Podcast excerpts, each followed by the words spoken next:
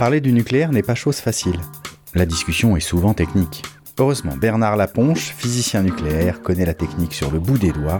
Aucun neutron n'a de secret pour lui. Mais ce n'est pas qu'une question technique, c'est aussi une question politique. En France, nous sommes 66% à vivre à moins de 75 km d'un réacteur nucléaire. Il est grand temps que la population soit actrice des choix énergétiques. Et enfin, le nucléaire est un sujet éthique. Quelle est la responsabilité que nous portons en faisant des choix techniques aujourd'hui qui impactent les générations futures Technique, politique, éthique, voilà les trois regards que Bernard Laponche peut porter sur le nucléaire. Ce podcast s'appelle Un déjeuner chez Bernard et c'est parti. Quand on parle d'énergie en France, assez souvent un nom va revenir dans les discussions. Jean-Marc Jancovici. Janco pour les intimes ou les aficionados. J'ai voulu avoir l'avis de Bernard sur les déclarations que M. Jancovici répète dans les médias, en espérant nourrir le débat.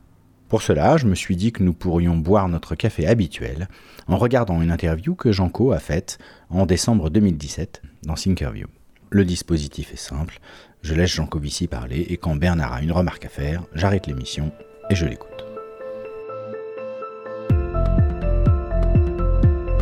Jean-Marc Jancovici, bonsoir.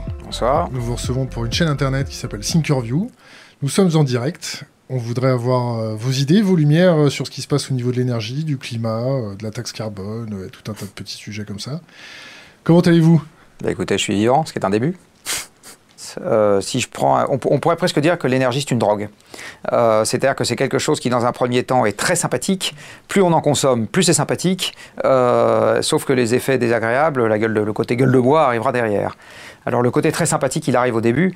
Euh, depuis qu'on a commencé à taper dans l'énergie fossile, on a augmenté la taille de la population, on a augmenté l'espérance de vie de la population, on a augmenté le rayon d'action de chacun peut aller plus loin, plus vite pour moins cher.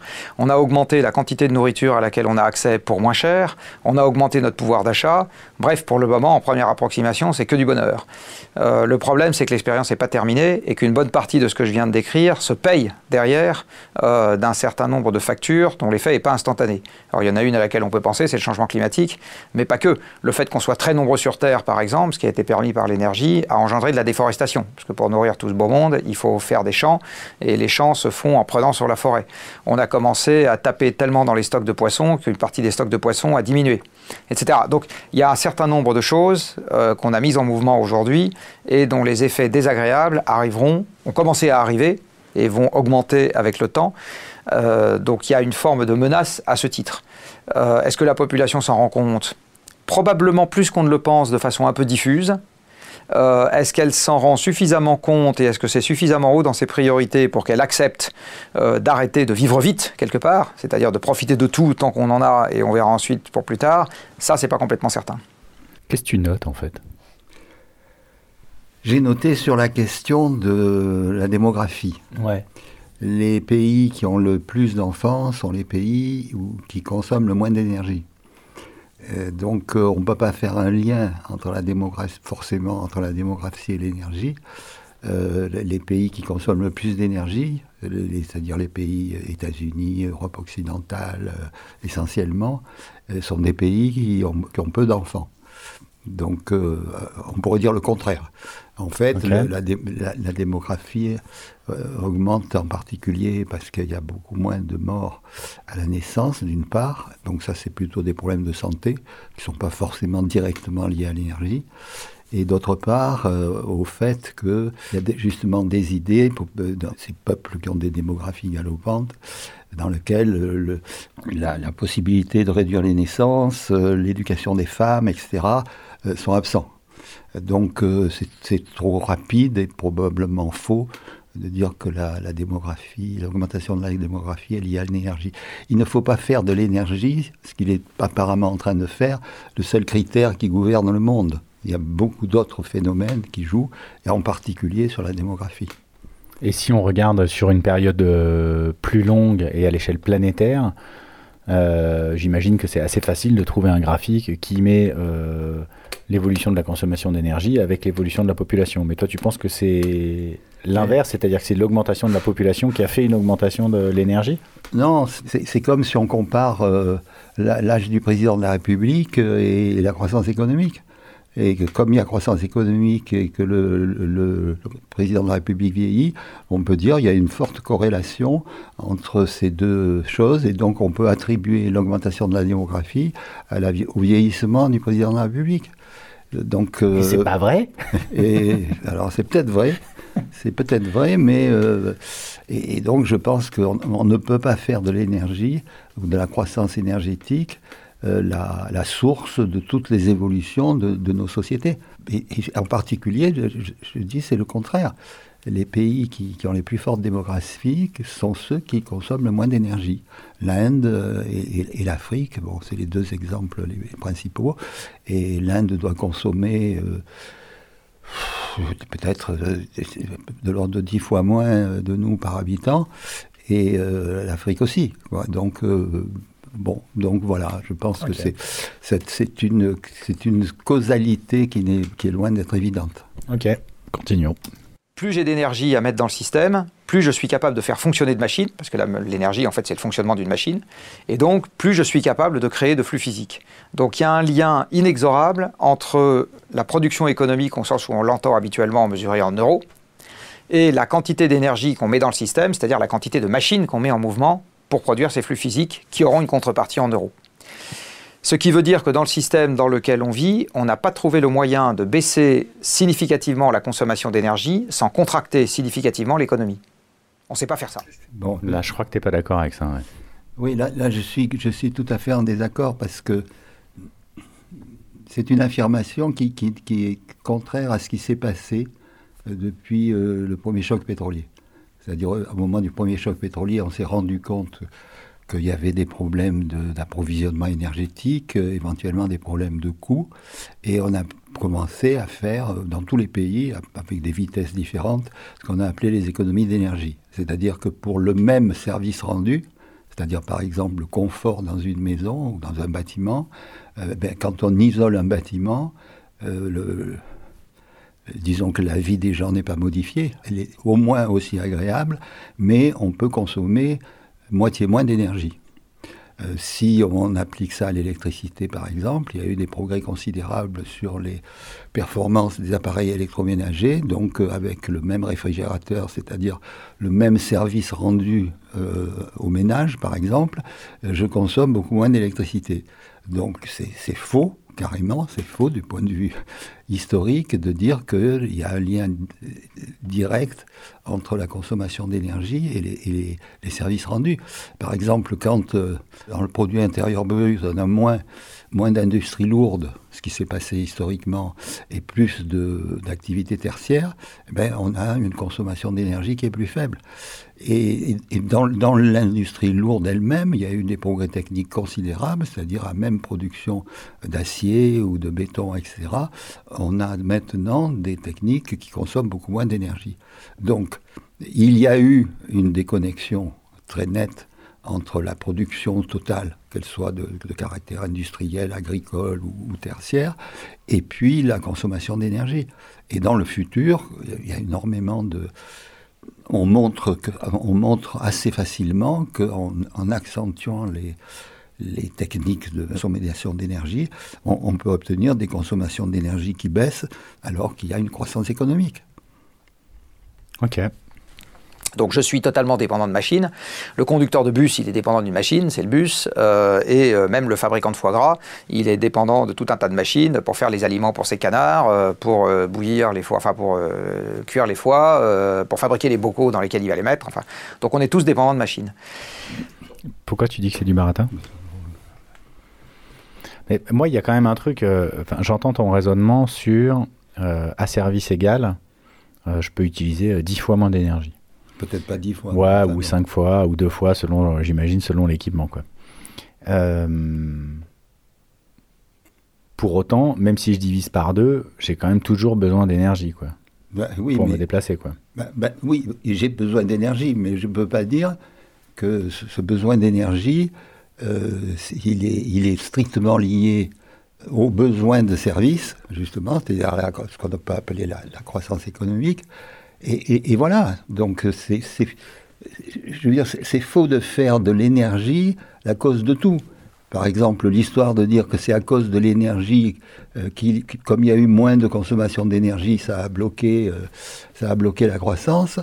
Euh, on, peut, dire, il y a eu, y avait eu beaucoup d'actions sur la réduction de la consommation d'énergie à service rendu égal, et donc on a besoin de moins d'énergie. Et effectivement, on a, par rapport au niveau de production économique, on a aujourd'hui besoin de moins d'énergie qu'il qui, a 30 ans. Pour la consommation d'une maison, c'est flagrant. Bon, voilà, donc euh, ce n'est pas exact de dire à cause de l'énergie. ce que, ce que, ce Jean ici, finalement, il explique tout. La démographie, que ce soit euh, la, la, richesse économique, que ce soit, etc., etc., tout à partir de l'énergie. Ben non. Euh, l'énergie est un facteur important et on a besoin d'énergie, mais prenons l'exemple de l'eau. on, a, on, a, besoin d'eau. Alors on peut déjà discuter la nature de ses besoins. Alors ça a été, euh, ça a été illustré par il vaut mieux une douche qu'un bain, c'est-à-dire que le service qui consiste à être propre peut se faire euh, par des bains, mais aussi par des, par, euh, par des douches, etc. On voit bien que pour le même service rendu, on peut avoir des consommations d'eau plus faibles. Deuxièmement, l'eau, elle vient d'où? Elle est transportée par des tuyaux. On sait que chez nous, là, il y a des fuites, d'eau dans les, les, réseaux de distribution. Il y a des pays où, ils perdent la moitié de l'eau dans des réseaux de distribution. Si on répare les réseaux de distribution, tout d'un coup, on, augmente peut-être de 30%, on diminue de 30% la quantité d'eau dont j'ai besoin pour alimenter euh, ma toilette, par exemple. Et si je remonte encore, est-ce que l'exploitation de l'eau ou le gaspillage de l'eau au niveau de l'exploitation, c'est correct ou pas? Par exemple, si j'ai des consommations d'eau très fortes par le fonctionnement de centrales électriques thermiques, par exemple, au charbon ou au nucléaire, ben, j'envoie énormément de quantité d'eau dans l'atmosphère, donc je perds de l'eau pour les autres usages. Donc on voit que pour la satisfaction de la même façon, dans l'agriculture, est-ce que je, fais, j'ai des systèmes d'irrigation très économes, et on sait que dans certaines, dans certaines formes d'agriculture, ça a été très développé, ou bien est-ce que je, mets de l'eau à, n'importe quelle heure, par exemple dans des pays où, il y a un fort ensoleillement, et l'eau immédiatement est évaporée par le soleil, et donc j'ai des pertes d'eau qui sont absolument inutiles. Donc si l'on combine une certaine précaution au niveau de l'usage. Par exemple, l'exemple est très simple, c'est pour l'histoire de l'électricité, c'est un exemple qui est toujours utilisé. Éteignez la lumière quand vous quittez une pièce. Bon, mais ça ne change pas tellement votre confort, et par contre, vous avez une économie d'électricité qui n'a aucune, qui diminue la consommation d'électricité, mais qui n'a aucune conséquence sur, sur la vie des gens. donc là, là encore, il y a des tas de phénomènes, d'actions possibles pour réduire des consommations de l'eau, de l'électricité, de, l'alimentation. Enfin, les consommations en général peuvent être réduites sans que le service rendu, qui, qui soit le confort dans la maison, la disponibilité de l'eau pour les besoins à la fois de cuisine ou de santé, euh, ça, peut se dissocier. Et c'est cette théorie-là que moi je conteste complètement. Ok. Et si je pousse le raisonnement un peu plus loin, c'est-à-dire, imaginons qu'on fasse, euh, qu'on répare les, structures d'approvisionnement, qu'on ait des appareils efficaces, et donc on arrive vraiment à, je dirais, utiliser l'énergie du mieux qu'on peut. Oui. Euh, est-ce que dans ce système-là auquel on aboutit, on n'a pas un lien très fort quand même entre l'énergie et le fonctionnement des machines et donc la création de richesses? Oui, on a. Alors, évidemment, ça ne va pas jusqu'à l'infini. Je ne peux pas obtenir une richesse totale. Donc, oui, on a besoin d'énergie. Le problème, c'est que, je pense, et c'est l'objectif qui, est fixé par la loi d'ailleurs, on peut diviser par deux la consommation d'énergie de la France sans bouleverser le, niveau de vie. Bon. Pourquoi Parce que et, c'est donc énorme. Et si par exemple on prend la, consommation d'énergie euh, finale en, France en 2012, c'était 154 millions de TEP. Bon, on se dit, bon sang, sur ces 154 millions de TEP, ce qui est dominant, c'est les énergies fossiles, euh, la part des énergies renouvelables est relativement faible, mais euh, on se donne pour objectif, et je pense que c'est faisable, de réduire de 50% la consommation d'énergie, par justement la sobriété, l'efficacité énergétique. Euh, j'arrive à 77 millions de TEP en 2050. Je prétends qu'on peut faire 77 millions de TEP avec les énergies renouvelables. À 154, c'est beaucoup plus difficile. Bien sûr. Voilà. Ok. Enchaînons. Enfin, je veux dire, le, ça va chercher très loin, euh, ce que je suis en train de dire. Euh, le fait de remettre en question le système, c'est très perturbant sur plein de choses qui sont considérées aujourd'hui comme acquises. Attends, là-dessus, reviens là-dessus. Ouais. Ben, je, pense que c'est toujours la même attitude qui attribue à l'énergie euh, l'alpha et l'oméga des évolutions. à nouveau, quand il dit il faut alimenter les machines, bon, c'est vrai, mais ça, tout va dépendre du rendement de la machine.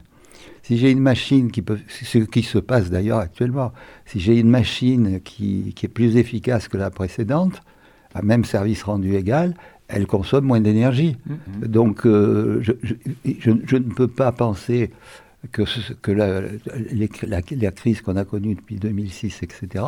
Ce qui est vrai, c'est que pendant longtemps, on a pensé que les ressources naturelles étaient illimitées. Ça, c'est vrai à partir du moment où on s'est aperçu qu'elles étaient limitées, ce qui est quand même qui, se situe autour de la crise pétrolière des années 70. bon, À, ce moment-là, en, réaction, on a réduit. On aurait pu faire beaucoup plus, mais on a quand même réduit euh, le besoin d'énergie par rapport au service rendu. Mhm. Euh, si, si, je remplace, euh, si je remplace des bagnoles par un train, un même service rendu égal, c'est-à-dire que j'effectue un, déplacement euh, Paris-Marseille en train au lieu de le faire en voiture, eh ben, je gagne sur la consommation d'énergie, mhm. alors que j'ai assuré le, besoin d'aller de Paris à Marseille en voyage.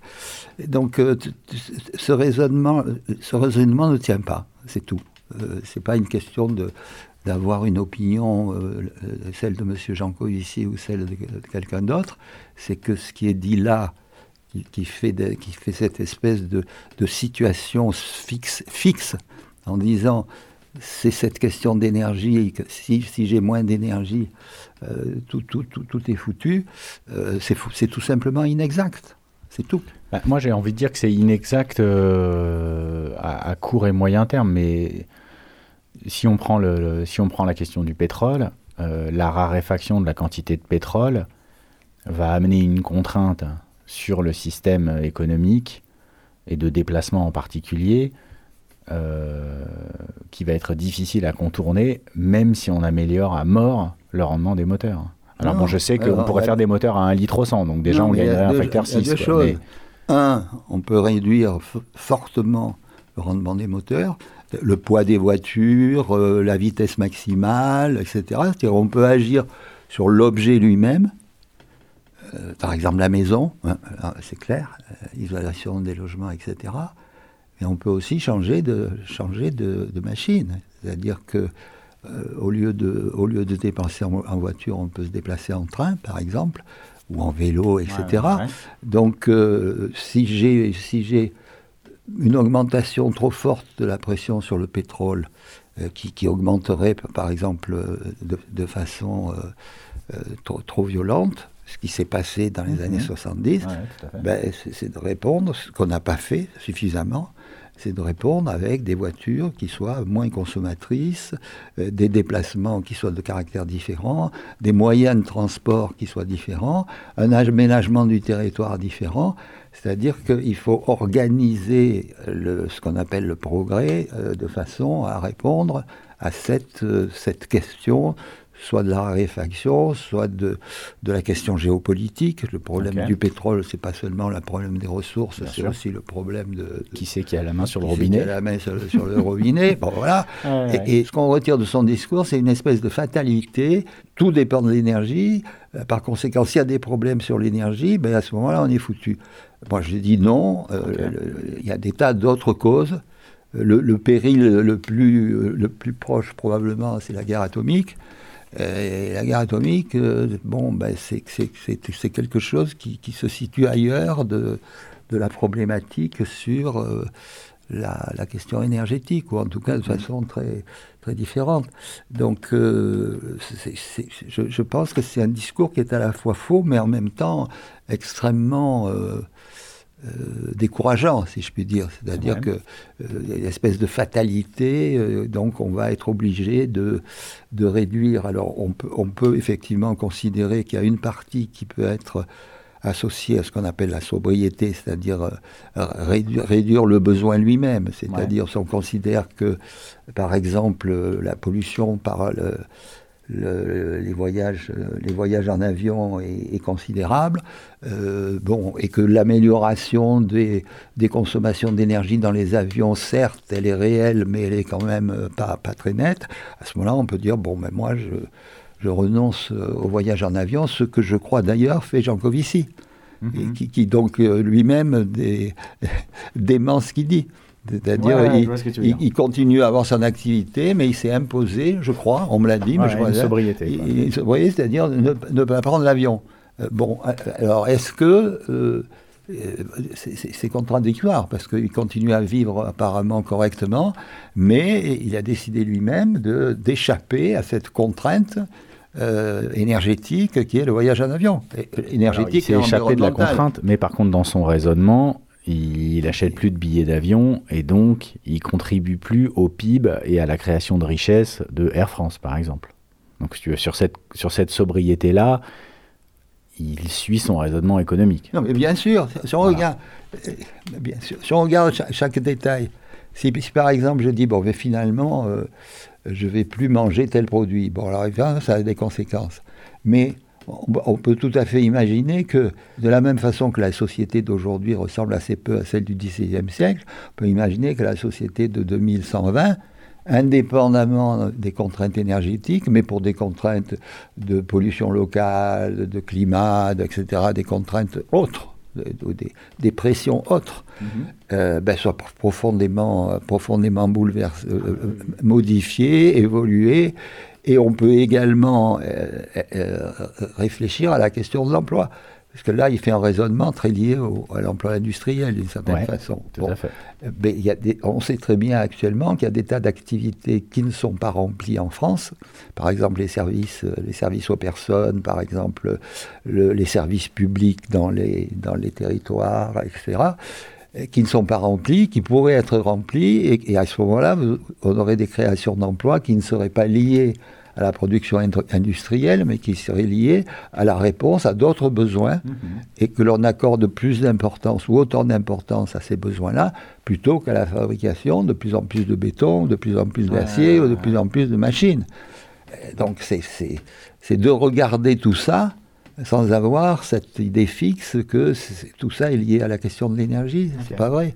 Euh, les services à la personne, euh, qui sont des choses très importantes, leur consommation d'énergie est inférieure à, emploi égal à la production d'acier, par exemple. Oui. Bon. Bien sûr. Bon, alors, mm, mm. Euh, alors la production d'acier, est-ce que est-ce qu'elle est absolument nécessaire ou est-ce qu'elle est faite dans les conditions optimales d'efficacité énergétique?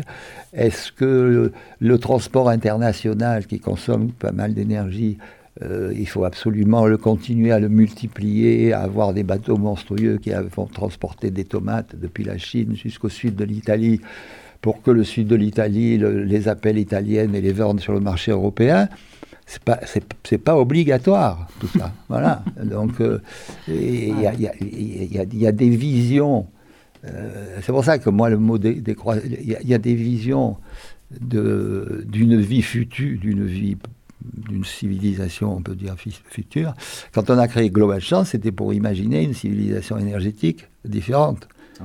C'est-à-dire euh, la disparition des, combustibles fossiles, des énergies de stock en général, c'est-à-dire pétrole, gaz, euh, euh, pétrole, gaz, charbon et, et, uranium, et à ce moment-là, avec des énergies renouvelables, à condition que on fasse en parallèle des programmes d'économie d'énergie qui, à service rendu égal, consomment deux, trois fois moins d'énergie. Mhm. ça, c'est une vision tout à fait, tout à fait jouable.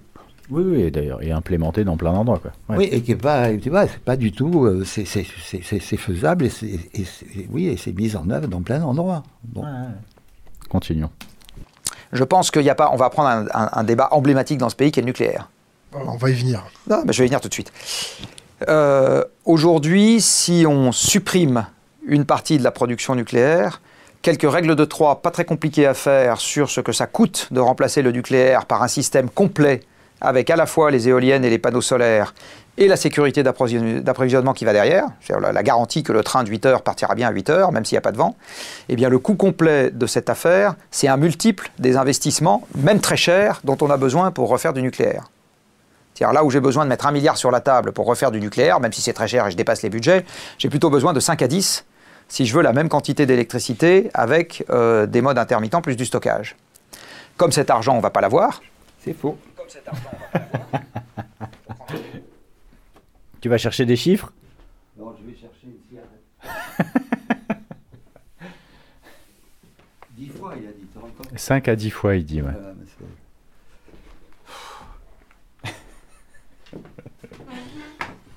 Ouais, donc ça, t'es pas d'accord. Bon, c'est vrai que déjà, bon, il n'y a pas beaucoup de, il a pas beaucoup de, il y a pas beaucoup de sources, quoi. On continue, tu veux ben oui, pour dire la phrase entière. Pour prendre un exemple, l'Allemagne a déjà dépensé quelques centaines de milliards d'euros dans sa transition énergétique. Hein. Euh, et eux, ils ont 200 milliards d'euros de soldes exportateurs par an, donc euh, ils peuvent se permettre ce genre de, de, caprice, beaucoup plus que nous. Euh, comme cet argent, on ne l'aura pas, si on décide de supprimer rapidement tout un tas de réacteurs nucléaires, on va essentiellement les remplacer par rien. Du charbon Non, on l'a pas non plus. On n'a pas, donc pas rien. du coup, on va contracter rapidement l'approvisionnement électrique, et du coup, on va contracter une partie des flux physiques qui en dépendent. Donc il y aura moins de trains qui arriveront à l'heure, moins d'usines d'aluminium qui pourront électrolyser l'aluminium, etc. Donc la production économique va se contracter. Bon. Aujourd'hui, vous n'avez... Bon, alors ça, c'est, c'est pas seulement faux, c'est complètement idiot. Parce que, d'une part, on a une production électrique en France qui est très élevée parce qu'on a énormément de production d'origine nucléaire et la France est fortement exportateur d'électricité. Donc euh, cette, cette, électricité qui est importée, qui est exportée, euh, n'est pas, pas nécessaire pour les usages euh, nationaux. Domestiques. Domestiques. Bon. Donc à la limite, on pourrait se passer de cette exportation d'électricité sans modifier les besoins nationaux. C'est-à-dire, on pourrait dire que ça va manquer au niveau de l'Europe, mais non, mais, là, on parle d'un les, les, trains vont s'arrêter, etc. Bon, bon, donc on peut réduire. Ensuite, en France, on ne fait pas justement d'économie d'électricité parce qu'on en a tellement, donc il faut la vendre, et donc la consommation d'électricité par habitant de la France, par exemple, est inférieure à celle de la Californie. Donc c'est intéressant de voir la Californie. Inférieure ou supérieure? Est supérieure, est supérieure à celle de la Californie par habitant.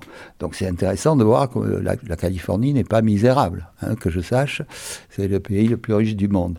Donc euh, on pourrait faire d'une part une réduction de la consommation d'électricité sans changer le service rendu, par exemple des réfrigérateurs performants, des, des transports électriques, etc la consommation d'électricité de l'ensemble des transports électriques, c'est-à-dire les TGV, les trains, les trams, etc., c'est 3% de la consommation totale de l'électricité en France. Donc moi je dis on peut multiplier par 3, ça fera 10%.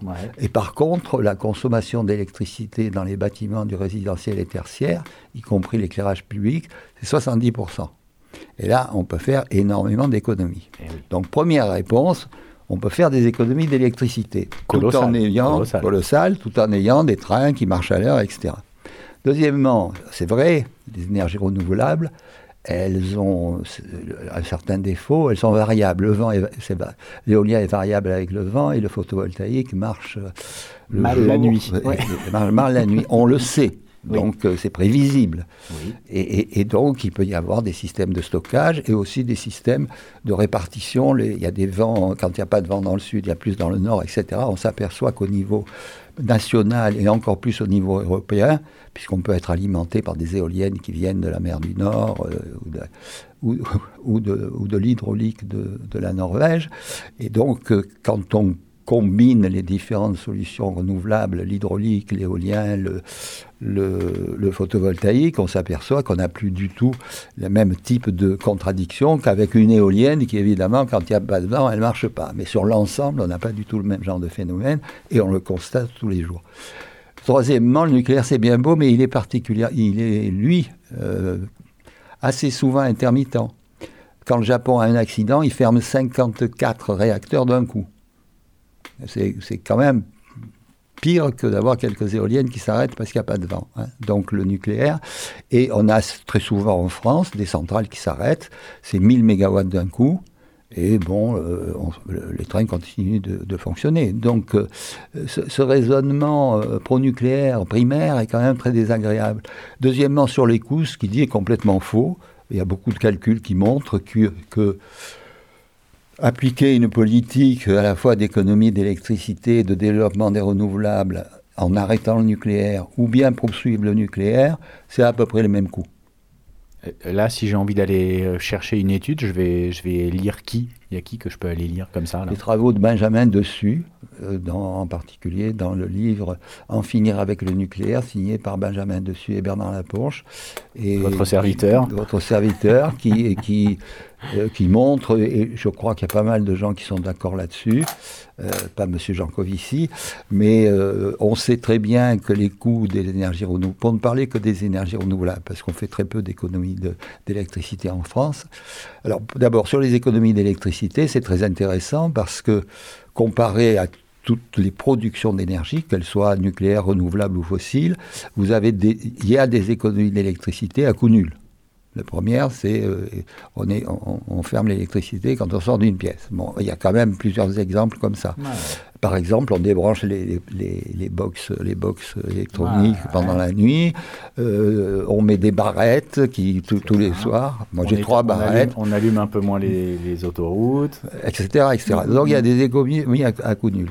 Euh, on remplace les, lampes à incandescence, ou même les ampoules à incandescence, ou même les ampoules dites à basse consommation par des LED, et on fait des économies considérables. Euh, à pratiquement toutes les villes en France, ou pourtant les économies d'électricité ne sont pas à la mode, euh, passent, passent, au LED et donc réduisent leur consommation d'électricité et donc leur facture d'électricité. Bon. Deuxièmement, il y, a, un peu plus cher, mais j'achète des barrettes. Alors les barrettes, ça coûte un peu d'argent, mais enfin, avec 10 euros, vous réduisez votre consommation de quelques pourcents. C'est quoi les barrettes? Les, ah, les prises multiples Les prises multiples, pardon. Prises multiples. Alors moi j'en ai trois, une pour la cuisine, une pour l'audiovisuel et une pour le, travail, le, bureau. Euh, voilà, bon, et je ferme le, le soir et j'ouvre le matin et je fais des économies d'électricité sans changer à mon bonheur euh, confortable, la maison, etc. Donc, euh, donc on, sait, on sait très bien, et, et il dit aussi des bêtises sur l'Allemagne, euh, la bêtise courante qu'il n'a pas dite, ou qu'il dira peut-être plus tard, c'est que les, Allemands, vous comprenez, ils ont baissé le nucléaire, donc ils ont été obligés d'augmenter le charbon. C'est faux. la, consommation, la baisse de la consommation nucléaire a été plus que compensée par la production à partir d'énergie renouvelable. Bon, en Allemagne. Donc, à la radio, tout le monde dit le contraire. Hein, donc ça, si je veux des chiffres, je vais voir quoi? Sur euh, la source d'énergie primaire qui fournit l'électricité en Allemagne euh, bah, c'est partout. Sur, sur, Agora, tu fais Agora par exemple, c'est des bureaux d'études qui suivent les consommations d'énergie et d'électricité en Allemagne. Si là je veux aller voir quelqu'un, je vais voir qui qui me parle de ça par exemple Oh, ben, moi, par exemple. J'allais dire n'importe qui. Bon, non, mais c'est connu comme le loup blanc. Je veux dire, bon, c'est factuel, c'est connu. Il y a la courbe. Il y a la On a les chiffres. La courbe nucléaire qui est comme ça et la courbe qui descend, qui est comme ça. La courbe qui remonte. je traduis tes gestes. C'est plus, c'est plus c'est plus élevé la production de la production euh, d'énergie renouvelable et, la production de charbon elle a baissé elle a augmenté elle a stagné. la production de, la production la consommation de charbon a baissé aussi mais beaucoup plus lentement. Et alors maintenant l'Allemagne qui a donc décidé et va faire la baisse du nucléaire elle, elle, elle amorce sérieusement la baisse du charbon. Ok et elle s'est donné des objectifs, je ne sais pas quelle année, de réduire le charbon. Et pour autant, les trains marchent, je crois, en Allemagne. Les trains marchent, euh, je veux dire. Et, quand les trains ne marchent pas en France, c'est pas du tout parce qu'il n'y a pas d'électricité, c'est parce qu'il y a des pannes. Mais oui. C'est pas le manque d'électricité, c'est le fait qu'il y a un arbre qui est tombé, il y, a, une vache qui traversait, il y a euh, les caténaires qui, je sais pas quoi. Bon, mais c'est pas, c'est pas parce qu'il manque d'électricité et, et, le fait que cette électricité soit produite par des éoliennes euh, ne change rien. Ce qui pourrait poser des problèmes, c'est quand il y a une ou deux ou trois centrales qui s'arrêtent, mais comme on en a plein, euh, pas très grave. Mais enfin, ça prouve que le nucléaire est pas forcément beaucoup plus fiable que les autres. Et je vous dis, quant au coût, il prend des coûts extravagants pour les productions d'électricité à partir du renouvelable. Un très bon exemple, c'est que EDF veut, vendre dans les années 30 ce qu'il appelle le nouveau, le nouveau EPR, une machine qui serait beaucoup mieux que l'actuelle, qui est une catastrophe totale, et donc euh, qu'ils arriveraient à vendre cette, le coût de cette électricité, ça serait 70 euros par mégawattheure. Bon, c'est un objectif difficile. Ils le reconnaissent eux-mêmes, c'est un objectif difficile. À cette époque-là, dans les années 2030, euh, au niveau européen, le coût du photovoltaïque, ça sera entre 25 et 30 euros le mégawattheure. Bon, donc si on prend ces chiffres-là, on se rend compte que du point de vue économique, il vaut beaucoup mieux construire du photovoltaïque que de construire des centrales nucléaires. Il y a un facteur 2 sur le coût de l'électricité. Voilà. Donc, euh, c'est pas la peine qu'ils racontent des trucs, quoi. Ok, continuons. Donc le, nucléaire aujourd'hui, il est l'objet, j'ose le mot, de quelque chose qui relève plus du fantasme que du débat éclairé. Je pense qu'il n'y a pas une personne qui nous écoute, sauf les gens qui travaillent dans cette industrie, qui savent très exactement quels sont les éléments qu'on trouve dans les déchets nucléaires. Vous connaissez les éléments qu'on trouve dans les déchets nucléaires? Tritium, euh, des choses comme ça? Non, pas le tritium. Le le strontium, le césium, euh, dans, les, dans les produits de fission, vous avez l'iode aussi, etc. Enfin, vous avez euh, un certain nombre de, de, l'argon, euh, du xénon, voilà. Donc, y a, les gens ne savent pas ce que c'est, les gens ne savent pas ce que c'est qu'un becquerel. Oui, donc on est vraiment dans le débat affectif, avec les tripes. Je, reviens de Russie, j'ai rencontré des gamins qui revenaient d'un camp de vacances. Il est vraiment con ce mec. Hein. Mieux subir les radiations. Le mépris, toute personne ne connaît quoi. J'ai pas compris les enfants de Tchernobyl. Oui. Ah là, là, il se place en sachant. La Russie continue de les envoyer en vacances. De temps... Si vous savez, mais il y a une commission des Nations Unies qui s'appelle l'UNSCEAR. Ouais, le Unclear, c'est ça? Non, un, UNSCEAR, euh, qui a exactement le même rôle que le GIEC, euh, sauf que le GIEC s'occupe du changement climatique et eux s'occupent de la question de la radioactivité. Euh, cette instance a fait euh, une compilation sur Fukushima, parce que c'est ça qu'ils font comme le GIEC, hein, ils font une compilation d'articles scientifiques, d'où il ressort que la dose qui a été libérée dans l'environnement n'aura pas d'effet sur l'environnement et n'aurait pas eu d'effet sur les populations s'ils étaient restés là où ils étaient restés. Donc un certain nombre de gens qui écoutent vont se dire tout ça c'est des vendus, etc. Très bien qu'ils le prouvent. Moi ce que je dis aujourd'hui, c'est que les gens qui sont contre le nucléaire accroissent globalement le risque et la déstabilisation que court la planète. Parce qu'ils euh, nous maintiennent plus longtemps dans le charbon, et que le charbon, ça fait du changement climatique, donc ça va faire des guerres, ça va faire des famines, ça va faire des émeutes, ça va faire un raccourcissement de l'espérance de vie, euh, ça va faire de l'acidification des océans et de la perte de biodiversité, et que si je fais la somme de tout ça, vraiment le, nucléaire n'empêche pas de dormir. Tu connais cette instance onusienne là? L'UNSCIR L'UNSCLIR L'UNSCIR quoi. Non, Je sais pas, soit lié à l'AIEA. Ok, bon, ça j'irai voir, je demanderai à Zerbib. Oui, bah, sur cette partie, sur, il, faut que tu, demandes à Zerbib sur, cette histoire, parce que c'est, ce type est lamentable. C'est absolument lamentable. C'est, faux. Euh, on sait très bien qu'à Tchernobyl, il y a, des, contaminations sur des territoires immenses avec encore des, millions de gens qui habitent, euh, et, que ces, terrains sont contaminés, euh, qu'il y a, eu, il y a, des, des, des, conséquences même sur les générations suivantes, les gosses qui, qui, qui, sont aujourd'hui, qui ont des, malformations cardiaques, etc. Enfin, il y a énormément de choses à dire sur ces accidents, alors que lui, enfin, ce type est une, ce type, est une crapule, quoi. C'est invraisemblable. C'est invraisemblable. Alors quand il dit, par exemple, si on fait, si on fait pas le nucléaire, on fait du charbon, ben non, euh, on n'est pas obligé de faire du charbon, on peut faire des énergies renouvelables. D'ailleurs, la Chine, par exemple, euh, qui, qui, dépend énormément du charbon, elle fait beaucoup plus d'énergie renouvelable que de nucléaire. Bon, ben voilà, la production, la production de renouvelables, c'est-à-dire éolien plus photovoltaïque en Chine, est très supérieure à la production nucléaire. Les pays comme, des pays comme euh, L'Autriche, qui, qui vit pas si mal que ça, a, a, refusé le, nucléaire. D'ailleurs, ils avaient une centrale, ils ont interdit qu'elle fonctionne. L'Italie a décidé de, de, se débarrasser du nucléaire. L'Allemagne, le Danemark, enfin la moitié des pays européens n'ont pas de nucléaire. Le Danemark a une politique énergétique euh, fantastique avec des économies d'énergie et des énergies renouvelables. Donc il y a des tas d'exemples de pays qui se mettent justement sur la voie, ce qu'on appelle la transition énergétique, c'est-à-dire les économies d'énergie et, le développement des renouvelables. Et cette histoire de dire que le nucléaire, finalement, ce qu'il dit, c'est que le nucléaire est complètement sans danger. C'est complètement faux. Enfin, je veux dire, tout le monde reconnaît que du point de vue industriel, bon, c'est déjà la possibilité d'un accident grave euh, qui bousille les réacteurs, c'est déjà une chose.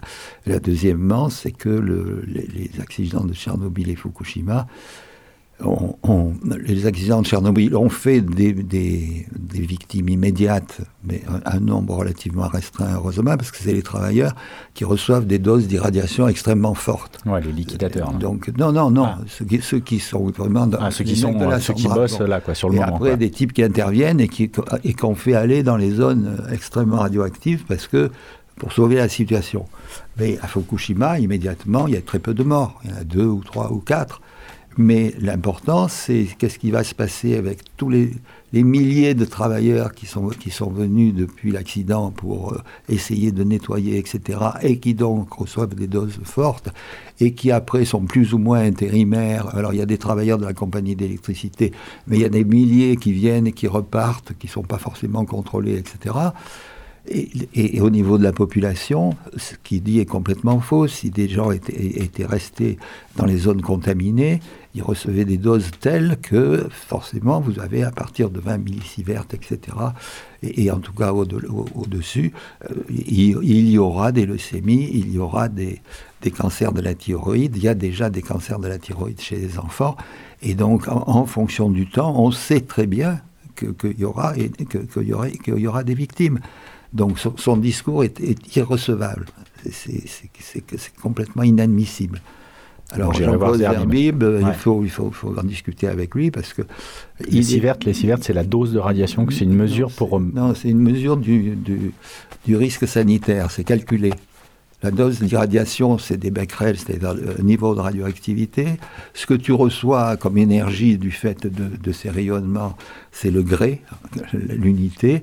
Et en fonction de ce que tu as inhalé ou mangé ou reçu, euh, il y a des calculs compliqués d'ailleurs qui te disent, bon, ben, si tu as reçu tant de tel produit, ce produit est allé dans le foie, et donc, ben, tu auras un de ces jours un cancer du foie, où il est allé dans le poumon, un autre produit va aller plutôt dans le poumon, l'iode va dans la thyroïde, un autre ira dans les os, et en fonction de ce que tu auras reçu, on peut calculer ce qu'on appelle la dose, c'est-à-dire des sieverts, et, et, on te dit, bon, mais écoutez, euh, l'irradiation naturelle en France en moyenne, c'est entre 1 et... Euh, et 130 euh, euh, ou un, certain nombre de millisieverts. Donc c'est autour de la radioactivité naturelle, mais un peu plus dans certaines régions où il y, a, plus de minerais d'uranium dans, dans, le sol. Et au-delà de ça, toute augmentation te fait plus, plus de risques. Alors c'est peut-être 1 sur 1 million, euh, avec un millisievert, euh, 1 sur 100 000 avec 10 okay. millisieverts, euh, par exemple, la limitation considérée comme admissible pour les populations, c'est 1 millisievert. Et pour les travailleurs qui travaillent dans le nucléaire, c'est 20 millisieverts. Parce qu'on considère qu'ils sont suivis, qu'on fait attention, etc. Bon. Mais, et puis au-delà, plus tu augmentes, ben plus tu, tu, tu tiens de risque. Donc, donc et Zerbib avait étudié le cas des. Il était à Saclay quand il y a eu Tchernobyl. Il a parfaitement vu sur les mesures que il y avait la radioactivité qui, était, arrivait à Saclay, puisque les alarmes ont sonné, ils ont cru qu'il y avait un accident. en fait, il n'y avait rien du tout, c'était le Tchernobyl qui faisait déclencher les alarmes à Saclay, à côté de Paris. Et donc, il avait signalé, ben, on leur a dit de ne rien dire, il y avait l'ordre de ne rien dire. Et à partir de là, il a fait un petit bouquin où il calculait sur les 600 000 liquidateurs combien il y en avait. Je crois qu'il y en avait 300 000 qui allaient mourir. Quoi mais évidemment, c'est probable ce qui s'est produit. D'ailleurs, il y, a eu un, il y a eu un bouquin fait par des scientifiques, en particulier russes, qui, qui, qui, sont des types très calés, très bien. Moi, j'en connaissais un qui vient de mourir d'ailleurs, Yablokov, qui était le conseiller de Gorbatchev sur l'environnement, et ils ont calculé que ça pouvait aller jusqu'à 900 000. Bon, alors quand lui il te dit que c'est zéro, c'est scandaleux. Quoi. Et alors la IEA, qui, qui, est l'Agence internationale de l'énergie atomique, qui d'ailleurs a, influencé Liansky, puisque c'est la IEA qui gouverne, l'OMS ne peut rien dire sur le nucléaire sans l'accord de la IEA. C'est un accord de 52, je crois, 57. C'est écrit, tu veux dire? Oui, oui, oui, c'est un accord écrit. Et l'OMS ne se prononce pas sur le nucléaire sans l'accord de la IEA, dont le rôle au niveau mondial est la promotion du nucléaire. Donc euh, tout va bien. Quoi. Et en toute impartialité. Donc. Et puis il y avait un mec de, de la IEA qui avait dit bah, écoutez, on peut se payer un Tchernobyl par an, euh, c'est pas dramatique. Euh, bon, voilà ce que ça donne, quoi, ce monsieur. Mais, mais ça, c'est. Le reste, beaucoup de choses qu'il dit, c'est faux. Et là, c'est scandaleux. Voilà, tout simplement. Et alors le journaliste l'écoute avec bienveillance, mais qu'est-ce que tu veux c'est, Ce type ne devrait jamais avoir le droit de parler du nucléaire. Parce que, mais mais ce n'est pas étonnant. Sur le site du gouvernement français, jusqu'à il y a 3 ou 4 ans, je pense que ça, a été retiré, c'était, euh, il y avait un site sur les, accidents graves, les accidents majeurs, et il y avait marqué Tchernobyl, 32 morts à court terme. Ce qui n'est pas faux. Le mois suivant, il y avait 32 morts. Ben, les mecs qui avaient travaillé directement, les pilotes d'hélicoptères. bon. Mais tout ce qui était liquidateur et tout ça n'était pas compté. Et on sait qu'il y en a eu des milliers, enfin des centaines de milliers. donc, si oui, il y a une espèce d'hypocrisie et de déni dont, dont, ce monsieur fait partie, ce qui est dommage parce qu'il se prétend scientifique. Mm-hmm. Ce qui est grave.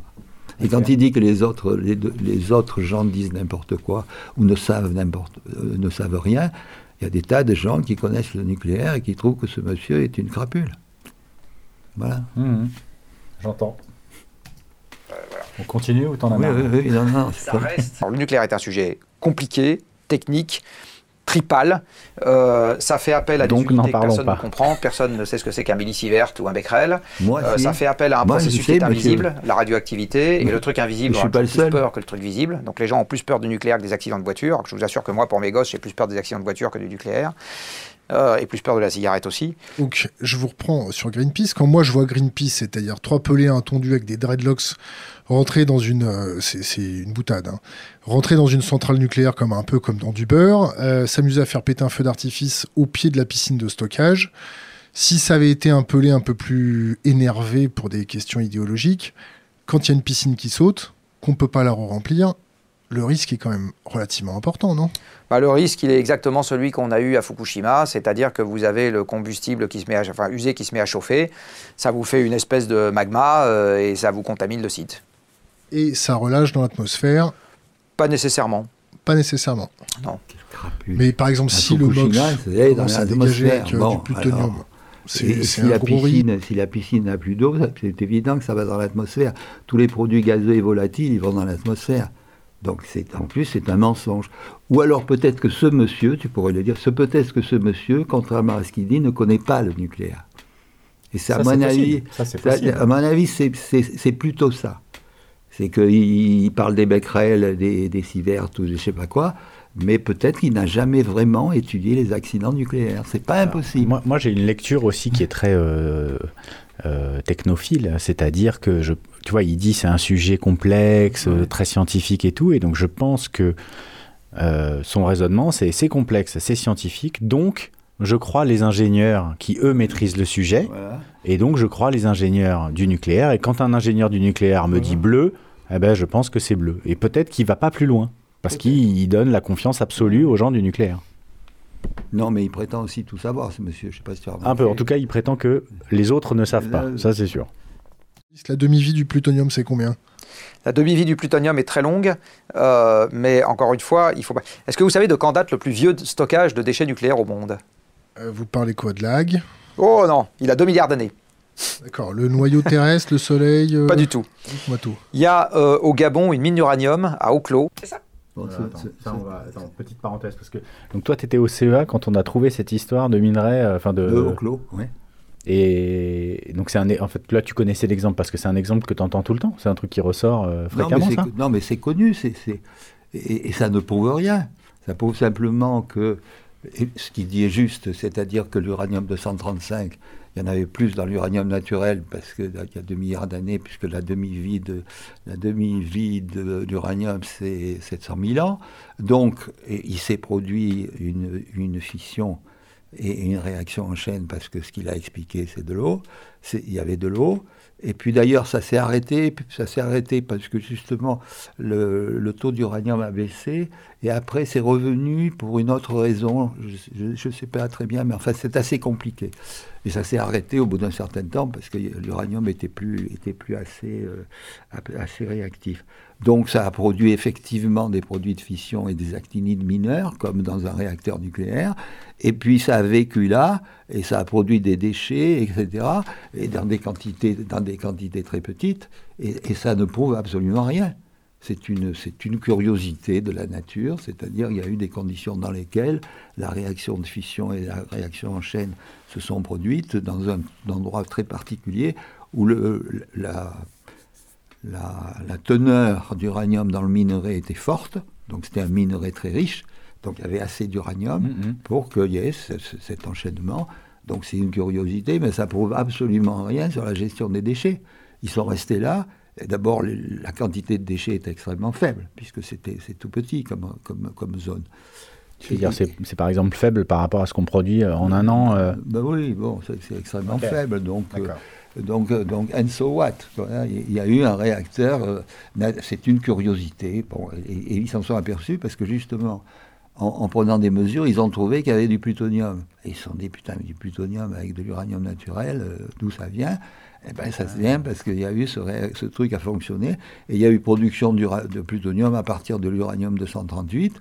Et, voilà, et donc la fission la réaction en chaîne qu'on a découvert que en 1940, hmm. ben, c'était produite euh, il y a 2 milliards, il y a quelques millions d'années naturellement, et, et, le type qui, avait, qui a, qui, a, fait tous les calculs et qui a d'ailleurs sorti un petit bouquin et tout, c'était un type, il y avait son bureau à l'étage en dessous, c'est Monsieur Naudet, qui était un très, un très, très excellent physicien. Enfin bon, moi j'avais beaucoup d'admiration pour lui, et il s'est passionné pour ce problème, et il a tout bien expliqué en disant voilà ce qui s'est passé, voilà, les différentes périodes, enfin c'est un bouquin qu'on trouve, je crois qu'il est assez cher, donc je ne l'ai pas acheté parce que sur Internet. Mais, mais voilà. Euh, et, donc c'est une curiosité euh, très, très intéressante qui ne, qui, ne, qui, ne, qui ne dit rien de plus. Voilà. Euh, alors maintenant, tout le monde.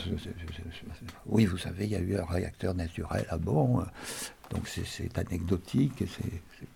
C'est très sympathique que les gens comprennent cette histoire de durée de vie, qu'il y, a, il y a 2 milliards d'années, l'uranium était beaucoup plus riche en uranium 235, donc c'était beaucoup plus facile de faire, d'avoir une réaction nucléaire. Et comme c'était avec de l'eau, effectivement, il a raison, c'est, à 3,5%, ça, ça, ça, fonctionne. Bon. Ouais, ça fonctionne tout seul. Et puis quand, quand ça baisse trop, ça s'arrête. Et puis je ne sais plus, j'ai vu quelque part la raison pour laquelle ça avait redémarré, mais je ne sais plus. Enfin bon, cette histoire est connue et ne prouve rien. Elle est intéressante, voilà. J'avais déjà expliqué que si on s'attaquait à la question nucléaire avec la même rationalité que celle qu'on utilisait pour le climat, la conclusion pour moi était évidente, euh, c'est que euh, on était globalement mieux en en faisant plus qu'en en faisant moins. À court ou moyen terme? À long terme. Le surplus de CO2 qu'on a déjà mis dans l'atmosphère aujourd'hui, si on arrêtait d'émettre demain matin, il faudrait attendre plus de 10 000 ans, plus de 10 000 ans pour que l'atmosphère revienne à son niveau initial. Plus de 10 000 ans. Donc, je suis désolé d'être un peu caricatural, mais j'en ai marre qu'on vienne me faire chier avec des déchets nucléaires qui, au bout de quelques siècles, euh, je parle bien des déchets, hors plutonium, hein, les autres, hein, au bout de quelques siècles, euh, ils ont perdu l'essentiel de leur radioactivité alors qu'avec le changement climatique, on est en train de mettre en œuvre à l'échelle de la Terre dans son ensemble quelque chose qui est susceptible de déclencher la guerre partout, avec une non-réversibilité sur 10 000 ans. on n'est juste pas du tout en train de parler de la même chose. Pas du tout en train de parler de la même chose. Le changement climatique, il a déjà contribué à mettre un million de Syriens en Europe. Je ne pense pas que les déchets nucléaires aient fait ça. cette échelle de temps, là, tu avais envie de réagir?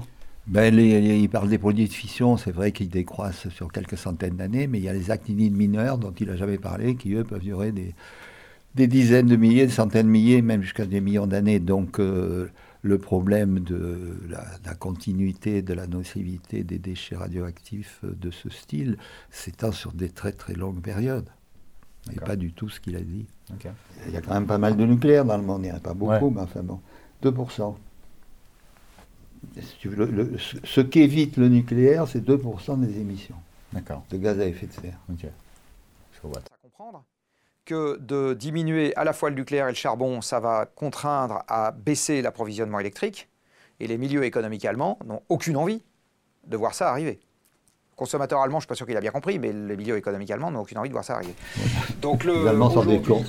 comme, d'ailleurs tout le monde, à part M. Jancovici. Jean-Marc Jancovici, merci.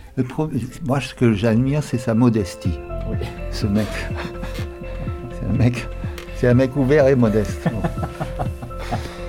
tu comprends Ouais, c'était dur. Hein. Ce que je te demandais là, c'était dur. Hein. Tu te rends compte quand même Oui, bah oui. C'est quand même effrayant. Alors pour les gens qui nous écoutent, est-ce que tu peux te présenter? Euh, Bernard Laponche.